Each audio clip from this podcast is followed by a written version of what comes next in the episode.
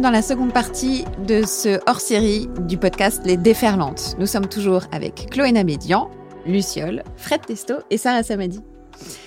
Les questions qui vont suivre nous sont posées par nos auditeurs, spectateurs, et vous allez devoir y répondre. Alors, si vous êtes d'accord, découvrons tout de suite le contenu de leur bouteille à la mer. Bonjour, euh, j'ai une question. C'est quoi le septième continent?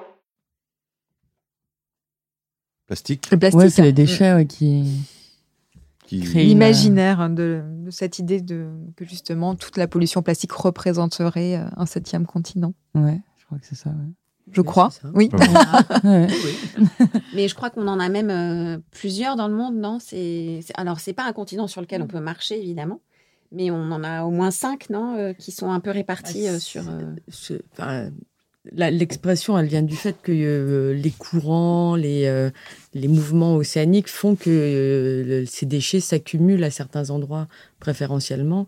Et cette image de septième continent, elle vient de ça.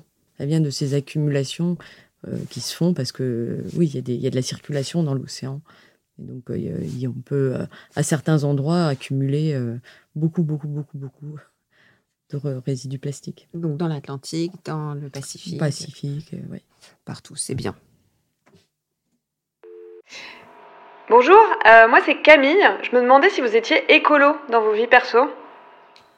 Coucou Camille Eh bien, on va te répondre. Qui jette ses mégots par la fenêtre? Personne. Personne. Personne. Ah, ouais, ouais. Je... Tous un petit peu à notre échelle, je pense. Enfin, je sais pas. De mon Ouais. côté, j'essaye, hein, mais euh, faut pas se culpabiliser euh, sur, euh, sur tout. Mais, mais ouais, je pense qu'on essaye tous de faire le max, en tout cas. Et Il y a un super site qui existe qui s'appelle mesgestesclimat.fr. Mhm. Ça a été développé par l'ADEME et ça montre justement, euh, c'est un petit quiz qui dure une dizaine de minutes et vous explique en fait votre quotidien. Donc je bois euh, trois cafés par jour, deux thés, euh, je mange euh, des œufs, de la viande rouge, Mhm. je me, je voilà, je me déplace en métro, en voiture, etc. Donc vous faites tout un état des lieux de votre quotidien un peu à la journée, à la semaine, et à la fin, il vous dit le nombre de tonnes de CO2 que vous émettez euh, chaque année avec votre niveau de vie, et surtout il vous donne des solutions pour réduire euh, ce volume. Et ce qui est très important, c'est de voir qu'on n'est pas justement dans un changement radical de nos comportements. Parfois, il suffit juste, si vous faites 15 km par an en voiture, d'en faire que 14 000 pour déjà avoir un impact. Ouais, Au lieu de manger de la viande rouge tous les jours, vous en mangez deux, trois fois par semaine et ça a déjà un énorme impact. Et on se rend compte en fait rapidement qu'on n'est pas dans un retour euh, dans côté amiche ou euh, Mm. voilà un retour à faire son potager euh, dans son jardin, mais ça peut être aussi des, des choses que nous on peut faire à notre échelle sans que ce soit une transformation radicale. Et pour euh, baisser peut-être le taux de culpabilité parce qu'on remet un peu trop la faute sur les Bah citoyens, c'est Mm. 30-70% à peu près. Donc à 30%, les citoyens peuvent faire quelque chose et c'est déjà très important. Mais c'est vraiment l'État, les industries, les entreprises à hauteur de 70% qui peuvent vraiment euh, changer radicalement les choses. Mais je crois beaucoup à la pression des citoyens pour justement insuffler le mouvement aussi dans leur entreprise, dans leur industrie et auprès euh, de leur collectivité. Les maires aussi ont un rôle à jouer aujourd'hui. Oui, Mhm. et puis euh, les réalités sont différentes d'un pays à un autre, Oui, évidemment. tout à fait. J'ai l'impression qu'en tout cas, on est tout le monde a plus aussi le réflexe de euh, bah, prendre un sac pour aller faire ses courses, Ouais, ouais.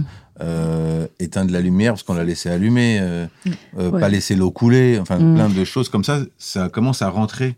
Ouais. dans le Ça rentre, mais il faut pas oublier que euh, souvent c'est une vision biaisée des choses et qu'on n'a pas une vision globale. Mm. Euh, quand on met euh, tous ces euh, emballages dans la poubelle jaune, on a l'impression qu'on fait un truc Mm. vachement bien. Mm. Sauf que euh, tous ces plastiques qu'on met dans la poubelle jaune, en fait, ils sont pas recyclés. Même euh, même ceux qu'on dit recyclables, c'est Mm. pas du recyclage, c'est du réusage. Mm. Euh, et on continue de produire des plastiques. Le problème, c'est la production des plastiques. Il faut Mm. euh, arrêter de produire des plastiques. Ouais. Et ça, c'est pas le citoyen tout seul qui va le faire. Mm. Le système économique est tel que euh, on nous fait croire que euh, parce qu'on fait ce geste de, de mettre dans la poubelle jaune, on fait quelque chose pour la planète. Bah, c'est pas complètement vrai. Et ça, c'est important de, de relativiser. On peut faire des choses. C'est vrai, à chacun à son échelle, mais il y a une bonne partie, euh, c'est pas nous, c'est Bah, c'est- c'est c'est c'est- c'est la société de façon plus globale, c'est le système totalement. économique, Mm. voilà. Non, mais c'est ça qui rend fou d'ailleurs. C'est comme à l'ép- à l'époque, passait de. Enfin, moi, j'ai- je suis un ancien fumeur. Pendant quelques années, j'ai fumé. Euh, on est passé au- après, on- ils ont inventé les, les, les paquets de 10. paquet de 10, tu dis, ah bah, je fume moins. Mais en fait, une fois que tu as fumé 10, tu vas racheter un paquet de 10. Donc, tu as Ouais. fumé 20. Tu as fumé Ouais. un paquet. Et puis maintenant, il y a la vapoteuse, apparemment. Il y a tous ces Mm. trucs-là. En fait, ça s'arrête jamais. Tant que le, tant que le en haut, la volonté ou le l'intérêt ne changera pas, mais on peut quand même ça, petit à petit aussi faire des choses à notre niveau. En fait, si on était tous, comme tu disais, totalement irreprochables, euh, bah, il y aura encore de, enfin, on serait même pas à la Mm. moitié de ce qu'il faut faire. Rien que le fait d'être en français aujourd'hui nous fait émettre de tonnes de CO2 parce que les services publics sont faits de telle façon et c'est ceux qu'on utilise. Mm. De toute façon, la solution là ne fonctionne pas. Donc, quand on dit qu'il faut passer de 10 à 2 tonnes euh, par habitant, c'est déjà pas possible. Le fait Mm. d'être Ouais. français déjà euh, fait que c'est impossible. Bah, ça. Donc ouais. ça montre à quel point les institutions, l'État doit bouger, mais je pense qu'on n'a pas euh, nous rien à faire. Au contraire, c'est j'ai vu vraiment un changement radical quand il y a eu les incendies l'année dernière. Il y a une prise de conscience généralisée, je trouve, au niveau euh, des Français, parce que là, ça les a vraiment impactés euh, Mm. dans leur foyer, chez leurs amis. Ils étaient tous en vacances là-bas, donc ils voyaient en fait une réalité de ce qui était en train de se passer. Et subitement, euh, l'État s'emparait de ce sujet. Les médias ont décidé là de changer un peu leur braquet, de parler énormément de sujets climat et environnement, ce qui est très bien. Mais on, on se rend compte que quelque part, toute cette volonté, elle est venue du fait que les Français avaient besoin de comprendre, avaient besoin de réponses et ne voulaient pas laisser passer ce qui était en train d'arriver. Et donc, c'est là où je crois profondément au fait que nous, on a notre rôle à jouer pour forcer les choses, pour forcer le changement dans une société qui, aujourd'hui, euh, nous convient plus forcément, nous protège plus comme elle est censée nous protéger, nous rend plus heureux comme elle a pu nous rendre heureux à un moment aussi. Et donc, euh, au lieu de montrer tout ce que cette transition écologique pourrait nous apporter, c'est important de, de nous enlever, pardon, c'est important de montrer ce qu'elle pourrait nous apporter. Et ça, c'est un, un changement de, de récit, d'imaginaire qu'il est très important de mettre en place, et c'est le cas aussi pour les plastiques. Merci. Très bien dit. Bonjour. Est-ce qu'aujourd'hui, on connaît les impacts du microplastique et du plastique de manière générale sur notre santé? Ah, Sarah, je pense que cette question vous revient. Très mal. On connaît très mal, en fait. On sait que euh, les- plastiques, c'est des molécules, euh, euh, c'est des assemblages, en fait, de molécules euh, avec un certain nombre euh, d'adjuvants pour euh, donner différentes propriétés au plastique. Et quand ces plastiques euh, se dégradent, euh, ces molécules sont libérées. On sait, on suppute qu'un certain nombre ont des propriétés de type perturbateur endocrinien. Mais globalement, on sait très peu de choses. On sait que tout le monde a du plastique, euh, euh, on ingère tous du plastique tout le temps, tous les organismes, euh, tous les endroits de la planète où on cherche, dans tous les organismes, on en trouve, mais on connaît encore assez mal les, effets, en fait.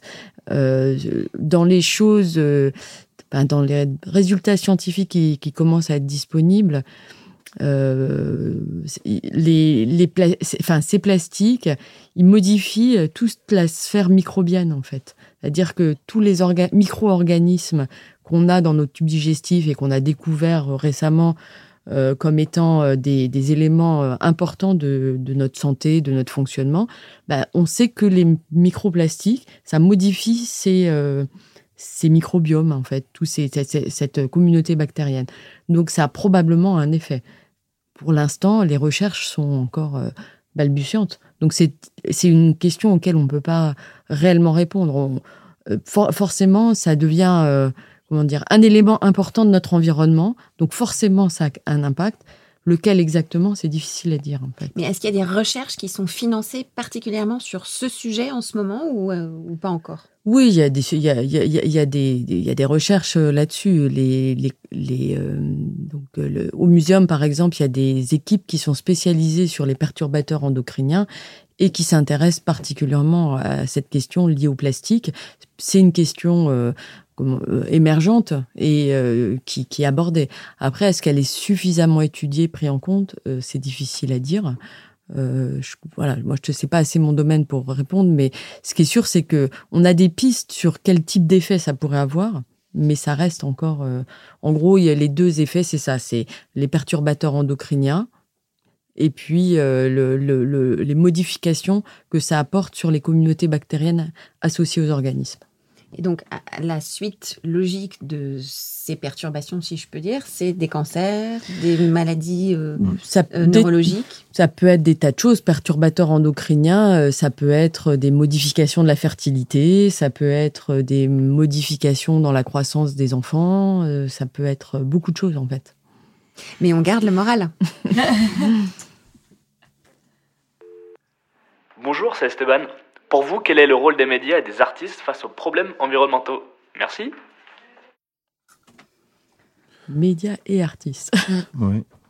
Bah déjà, je pense que le, côté journalistique d'informer ou, euh, euh, on va dire, ou scientifique, justement, euh, ou professionnel, ou passionné, mm ou par l'intermédiaire d'un sujet. Moi, je trouve qu'il n'y a rien de plus intéressant que de travailler dans son domaine. C'est-à-dire que euh, tout à l'heure, je disais qu'en ce moment, je fais une série sur le rire, une dystopie dans laquelle le rire serait interdit, parce que pourquoi pas, ça peut nous arriver au bout d'un moment avec tout ce qui se passe. Et euh, ce qui est intéressant, c'est de, de mettre en œuvre pour avoir une sorte de miroir et que chacun se pose la question et s'interroge. Il n'y a pas de, a pas de solution trouvée, mais en tout cas, ça nous fait réfléchir à ça. Après, euh, on peut en parler comme on en parle là, donner un avis. Parce qu'on veut beaucoup demander des avis, euh, surtout en ce moment. Hmm. Et euh, on peut en avoir un, avis, mais on, en revient quand même que le, décisionnaire, à un moment donné, c'est le politique. C'est pour ça qu'on est content de payer des impôts. En tout cas, après, des fois, on n'est pas forcément d'accord avec les gens qui dirigent le pays. Peut-être que ça devrait être plus collégial, d'ailleurs, pour dans l'avenir. Comme ça, tout le monde y trouverait son compte et qu'on voterait à main levée, euh, hmm. comme là, déjà, à 5, on pourrait trouver une meilleure solution. Euh, en tout cas, il y aurait peut-être un truc plus logique, plus représentatif. Mais, euh, mais on en revient toujours à la même solution, c'est que le, le, politique, qui décide que demain, il n'y a plus aucun plastique quand je vais aller faire mes courses et acheter euh, ma, ma, tranche de pâté une fois par mois. Je mange pas beaucoup de viande. Euh, et, et l'emballage qu'on met en dessous, et le truc qu'on met dessus. Et alors, si j'ai pas mon petit sac en toile eh ben, on, donne un sac plastique, c'est fou déjà ça.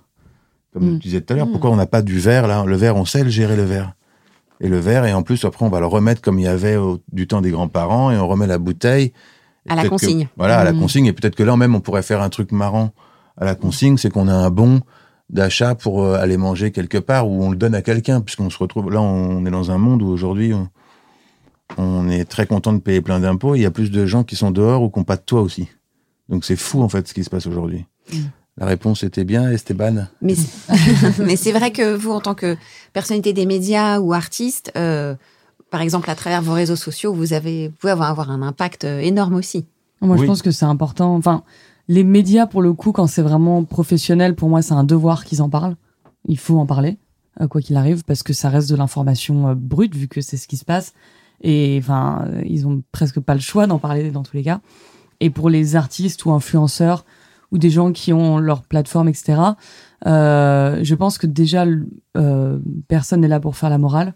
Donc pas donner des leçons, pas faire culpabiliser, euh, pas arriver en disant euh, ah bah les amis moi maintenant c'est ça c'est comme ça euh, si vous n'êtes pas végétarien, c'est une catastrophe. Voilà, mm. pas faire culpabiliser. Surtout que sur les réseaux sociaux, euh, quand t'es influenceur, la moyenne d'âge des gens qui te suivent, euh, ben, ils sont très très jeunes. Donc, euh, quand t'as 17 ans, tu peux encore habiter chez tes parents et tu vas pas commencer à, à descendre un beau matin, regarder tes parents en disant, par contre, la viande ça dégage et le plastique j'en veux plus. Tu vois, enfin ça marche pas.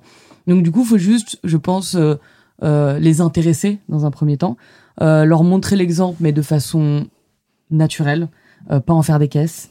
Euh, que ce soit fait de façon euh, euh, fun presque. Là, il y a un jeune engagé qui a sur Instagram que j'avais reçu là pour une émission. Il est parti en Inde faire un documentaire et il y va en train. Et du coup, il monte tout son tout son trajet un petit peu sur les réseaux, etc. Donc, il a pris, euh, euh, je sais plus combien de trains pour y aller. Enfin bref, c'est toute une expédition. Euh, mais c'est génial parce que du coup, euh, c'est tellement positif. Il montre que voilà, on s'arrête dans telle ville, on est allé chez l'habitant, on a rencontré telle personne, c'était super. le train, il passe par des paysages magnifiques. Enfin voilà, pour moi, c'est de l'influence positive mmh. et c'est de montrer comment faire différemment. C'est-à-dire au lieu de dire l'avion, on sait pas bien, ceux qui prennent l'avion, nanana, dire ah bah venez on va prendre le train ça va être trop sympa ça va être beau euh, on va on va faire des rencontres trop bien enfin voilà plus amener positivement euh, d'autres solutions et d'autres euh, inspirations quoi Ouais, ce qui est important, c'est la diversité des discours. Mm et euh, pas tomber dans le dogmatisme en fait. C'est ça le problème. Donc euh, les médias et les artistes, ils ont un rôle à jouer, il n'y a pas de doute, mais il faut que ça reste euh, dans l'ouverture et la diversité des choses qu'on présente, sans tomber dans le dogmatisme et puis la, le, discours moralisateur. Ça c'est vraiment ouais. indispensable. Oui, parce qu'on est quand même dans surtout pas la morale, ouais. Voilà. On est quand même dans un temps qui nous a été quand même amené par les réseaux sociaux, qui quoi qu'il se passe ça fait du buzz, donc euh, mm. on est dans une époque du, il faut choisir un camp, il faut être pour ou contre, mm. et du coup on perd justement la nuance et le et le et aussi respecter qu'il y a il y a plein de plein d'artistes ou de sportifs qui n'ont jamais euh, parlé sur des sujets et donc faut respecter ça. D'autres qui parlent et qui ne veulent plus parler et que c'est pas eux de toute façon qui vont changer quoi que ce soit. Mm. Et on est trop dans on, dans le comment dire on veut l'info tout de suite de ah bah machin ou machine n'a pas réagi. Enfin, là c'est pas mm. euh, c'est pas eux, ça changera rien quand même, même s'ils réagissaient, ça ne changera rien parce que les choix premiers sont, comme on le disait tout à l'heure, sont politiques. Mm. Après, ça ne sera que des des choses euh, en plus et qui vont faire que, en plus, en restant positif justement, en donnant toujours une solution parce que c'est pour euh, il y a déjà assez de mauvaises nouvelles comme ça tous les jours mm. pour ne pas en rajouter. Donc, faut, faut croire en l'avenir, croire que ça va changer, ça met du temps. Déjà, on a la conscience de ça. Avant, on, l'avait même pas. Euh, quand on était plus, plus jeune, on savait même pas que ça, il y avait un danger. Comme tu disais, on savait même pas que les déchets allaient euh, à tel endroit ou mm. qu'il y en avait. Euh, mm. C'est très récent qu'on se dit, bah, on mange du poisson avec dedans du plastique. Ouais, par exemple. faire attention à l'éco-anxiété aussi chez les jeunes qui est très présente, donc pas leur rajouter une couche, on va dire, de d'angoisse tout simplement en leur disant euh, euh, en leur faisant sous-entendre que ça pourrait être de leur faute alors que comme on dit il y a tellement de facteurs à prendre en compte euh, donc faut le plus possible euh, nuancer je pense ces propos quand on s'adresse en tout cas sur les réseaux sociaux. Et et juste voilà pour moi c'est montrer l'exemple comme on peut mais sans jamais culpabiliser et, et le faire de façon très naturelle et accessible surtout. Merci. Dernière question. Bonjour, j'ai une question. Comment garder espoir quand on voit l'état actuel de l'environnement? c'est ce qu'on vient de dire. En vrai, on peut se raccrocher justement aux solutions qui existent parce qu'en fait, elles sont là. C'est ça qui est très mm. important, c'est de prendre conscience que les solutions existent, elles sont là. Mais maintenant, il faut effectivement la volonté euh, politique pour euh, les mettre en place. Mm. Donc, il faut se raccrocher à ça. Mais je pense qu'on peut aussi le faire à l'échelle d'une collectivité, d'une communauté, d'un hameau. On peut aussi, euh, à notre échelle, commencer à lancer ce mouvement. Et il y a les Rob Hopkins qui, est, qui a lancé justement ce grand mouvement euh, en Angleterre. Euh, il a écrit plein de livres où il y a déjà plein plein de solutions à l'intérieur. Ça a lancé un autre mouvement des villes en transition. Il y a même des villes en Alsace qui se sont lancées avec une monnaie locale, par exemple, comme lui pouvait faire. Et donc, il faut essayer d'aller euh, lire ses ouvrages, se rendre compte de tout ce qui existe aujourd'hui et qui se met en place en France ou à l'étranger, de se rendre compte que nous aussi, à notre échelle, on peut commencer à lancer ce mouvement. Mmh. Déjà, dire bonjour aussi, Sourire aussi, partir le matin de chez soi en souriant, mm. en laissant les gens passer qui arrivent vers la droite, comme ça dire ah excusez-moi, je vous en prie, allez-y. c'est vrai. Ça c'est un truc incroyable.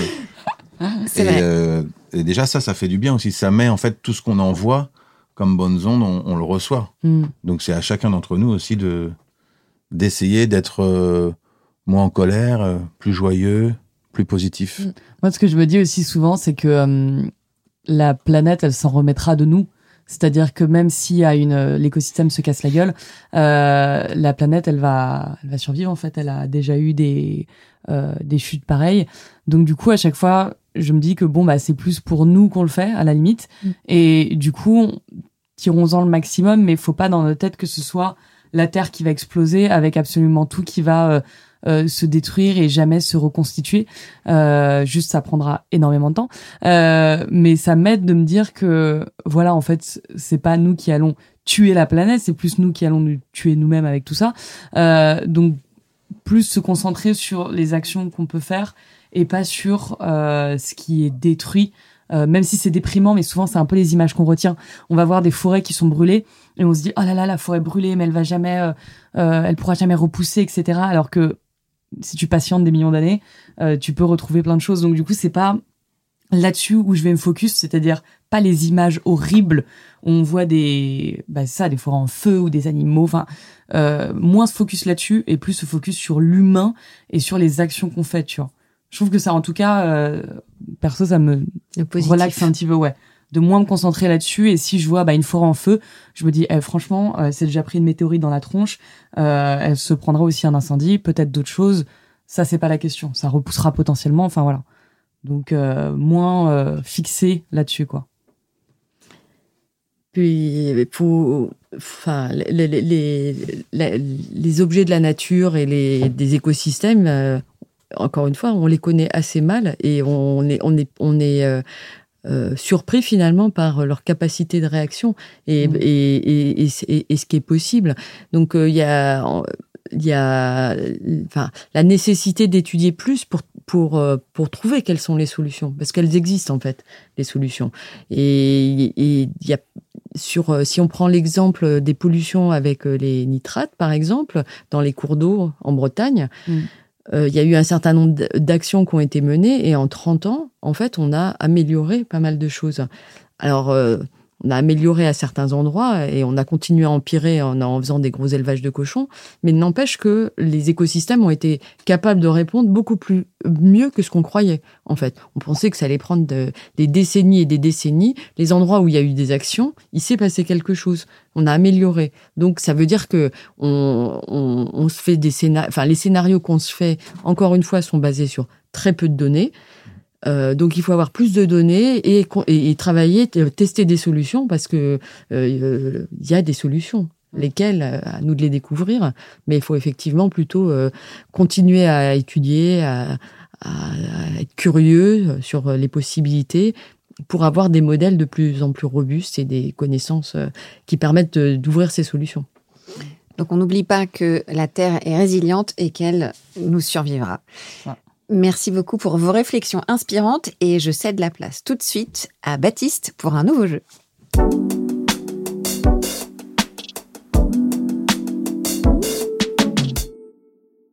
C'est parti. On va faire un nouveau mini-jeu. Alors celui-là, vous l'avez préparé.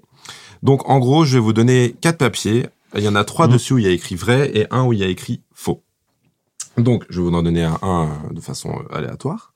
Et vous allez devoir nous raconter une anecdote assez courte sur les sujets dont on a parlé aujourd'hui. Donc voilà, donc vous l'aurez compris, une seule de ces anecdotes est fausse et il y en a trois qui sont vraies. Donc ici, comme nos auditeurs qui nous écouteront, euh, on pourra s'amuser à deviner qui est le menteur. Okay, et il y en a trois qui sont honnêtes. Donc c'est parti. Et c'est un mini-jeu qui s'appelle Qui vous mène en bateau C'est quand même... Stylé. C'est quand même. Alors je procède à un mélangement... Euh, mélangement. Un mélange contrôlé. Euh, alors, hop. Voilà, donc vous avez tous la réponse. Évidemment, on ne sait pas qui est qui. Alors j'invite euh, eh bien Chloé à commencer. parce que moi, mon anecdote, elle n'est pas sur la pollution plastique ou l'océan. C'était ça euh, le petit ah. souci de mon côté. Ah. Vous aviez tous une histoire, vous, sur l'océan ou... oh, Ah oui, toi, tu fais des expéditions. Ouais, ouais j'avoue, j'ai pris un truc euh, en... en lien. Bah, l'eau, quoi. Bah, ouais. C'est pas grave, c'est absolument pas grave. Le, le but, c'est de trouver qui est le menteur. Hein. D'accord.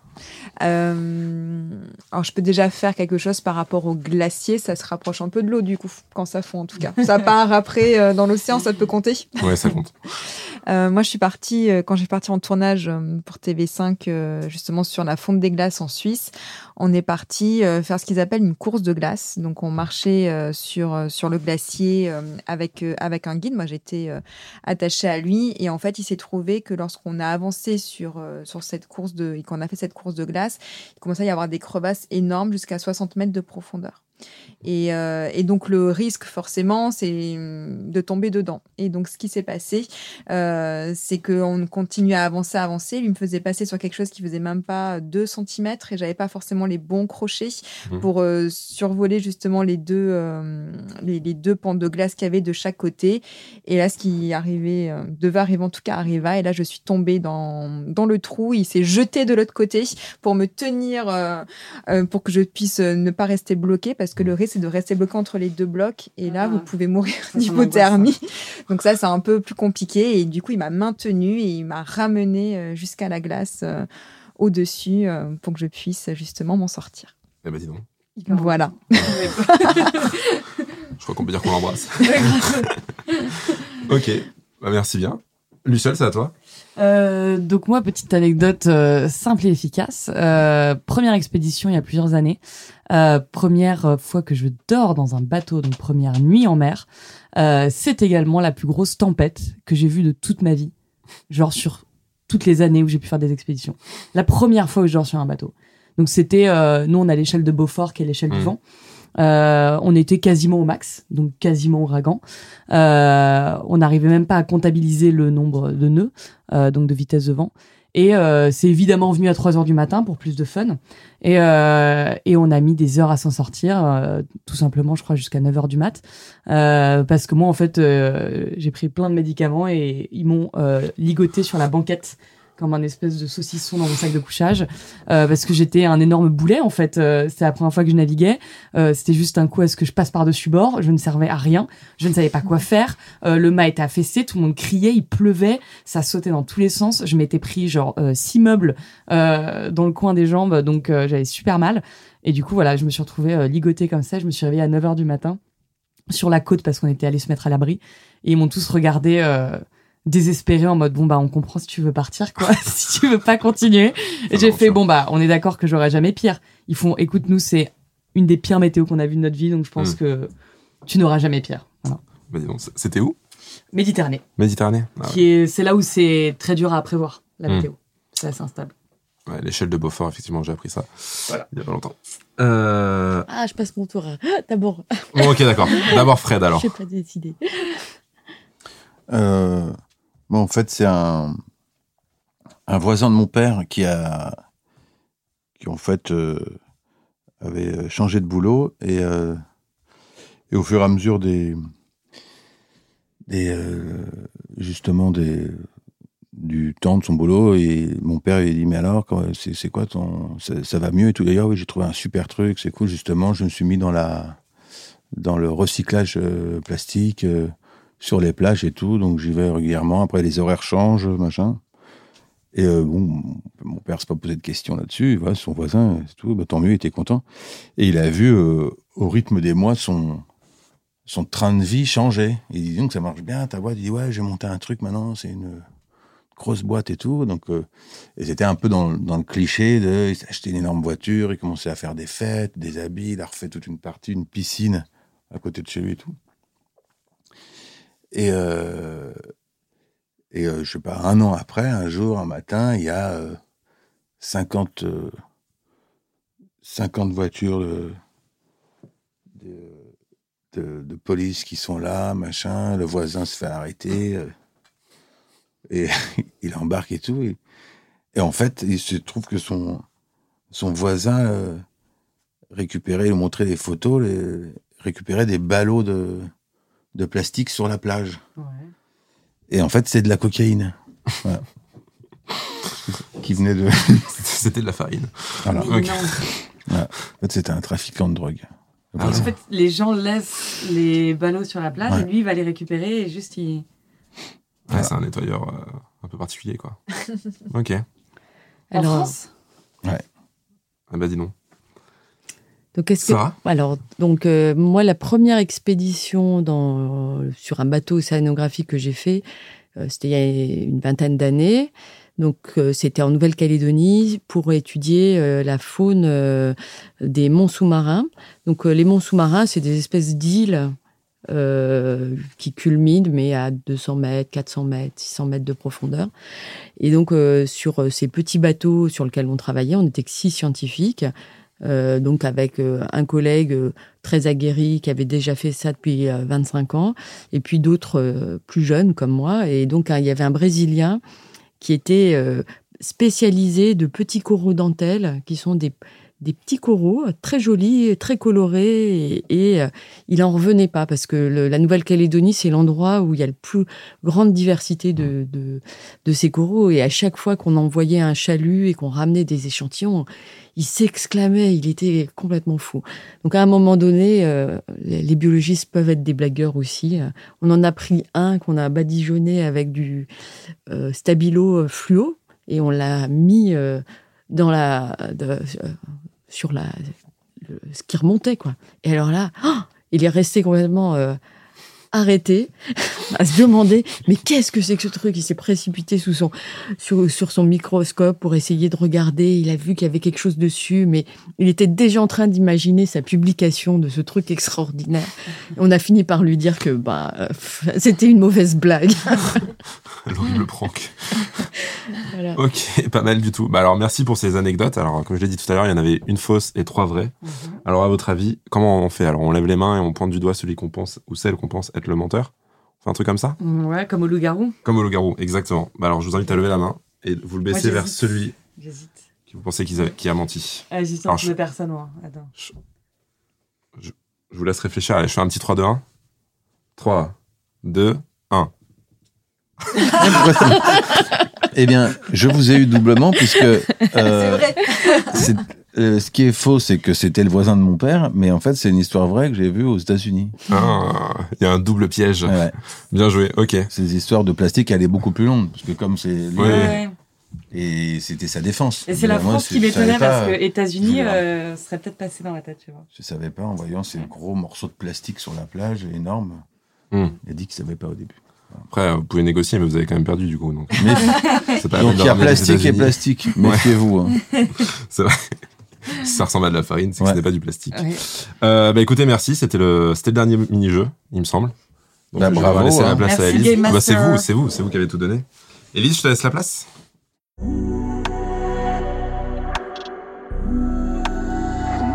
Eh ben, euh, j'espère, on espère que vous avez euh, découvert euh, des choses, éprouvé le même plaisir à nous écouter que nous à faire ce podcast. Alors, donc je, je, me jette à l'eau si on a éveillé ou réveillé votre curiosité. Euh, n'hésitez pas à aller vous informer sur notre site thecleaners.org. Vous y trouverez plein de contenus sur les sujets qui vous intéressent. Euh, vous pouvez aussi continuer de nous écouter en allant euh, ben, retrouver la première saison de notre podcast Les Déferlantes, notre podcast Enquête sur la pollution plastique. N'hésitez pas aussi à vous inscrire à notre newsletter pour recevoir nos actualités chaque mois et à vous abonner à nos réseaux sociaux. Et donc là, vous aurez carrément les infos au continu sur nos actions en France, à l'étranger euh, à Bali avec notre euh, petit bateau de dépollution, le Mobula, avec nos actions locales, avec euh, les associations sur place. En ce qui concerne nos invités, Fred, oui. eh ben, bonne chance pour monter ce film. Ben oui, merci. Et puis on espère que cette série dans laquelle le rire est interdit cartonne. Ben oui, j'espère aussi. Sarah, eh bien, bonne chance pour vos futures expéditions l'année prochaine. Merci. Toujours aussi inspirante. Euh, Luciole, eh ben, bonne chance aussi pour les prochaines expéditions et on, souhaite que la mer soit plus clémente pour vous. Merci. Et, euh, Chloé aussi, euh, ben, au Sénégal, vous risquez pas de tomber entre des crevasses, mais bonne chance quand même pour cette future expédition. Merci d'avoir suivi euh, ce hors-série du podcast de, des déferlantes de The Sea Cleaners. Et The Sea Cleaners, c'est une ONG euh, qui propose des solutions concrètes pour lutter contre la pollution plastique marine, à terre et en mer. The Sea Cleaners agit sur tous les fronts, en aval, en amont. Collecte, recherche scientifique, économie circulaire, sensibilisation, parce que oui, une autre façon de consommer est possible. Si vous souhaitez nous rejoindre et passer à l'action, n'hésitez pas, rejoignez-nous. On a besoin de vous. Ça peut prendre différentes formes, bénévolat, dont sachez que toute action, quelle qu'elle soit, est super utile et contribue à nous faire avancer dans notre combat contre la pollution plastique. Merci de nous avoir écoutés, visionnés, podcastés. Merci de nous liker et de nous faire connaître autour de vous. Merci à Elia Jolinon et Camille Bonelli de The Sea Cleaners d'avoir produit et réalisé Microplastique, un épisode hors série du podcast Les Déferlantes. Et enfin, un grand merci à nos invités d'avoir accepté ce voyage en immersion.